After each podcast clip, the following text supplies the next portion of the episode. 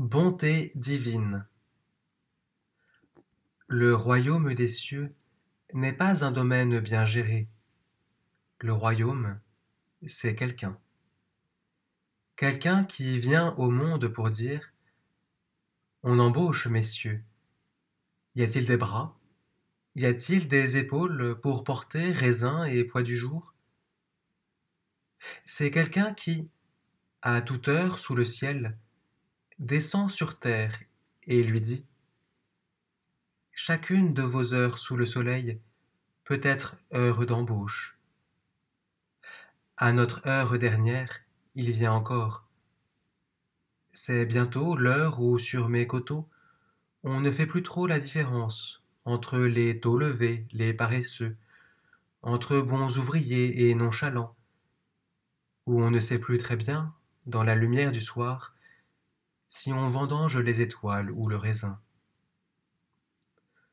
Le royaume, c'est quelqu'un qui est notre terre et notre ciel, vendange dans le soir et lever de soleil, qui trouve à employer le premier venu et ce qui en nous trop paresseux, qui compte sur nos épaules larges, qui compte avec nos faibles bras.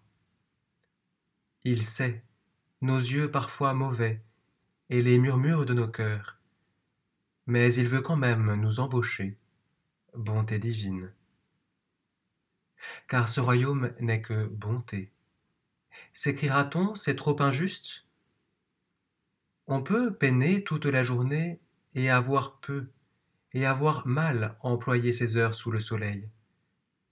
Cela importe, mais cela importe peu. Justice et divine bonté ne sont sans doute pas du monde. Elles n'en sont pas le strict inverse pour autant.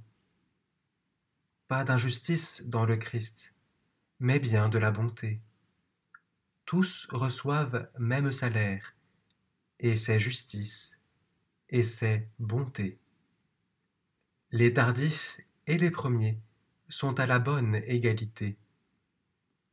Le royaume, c'est quelqu'un pour qui chacun est le premier.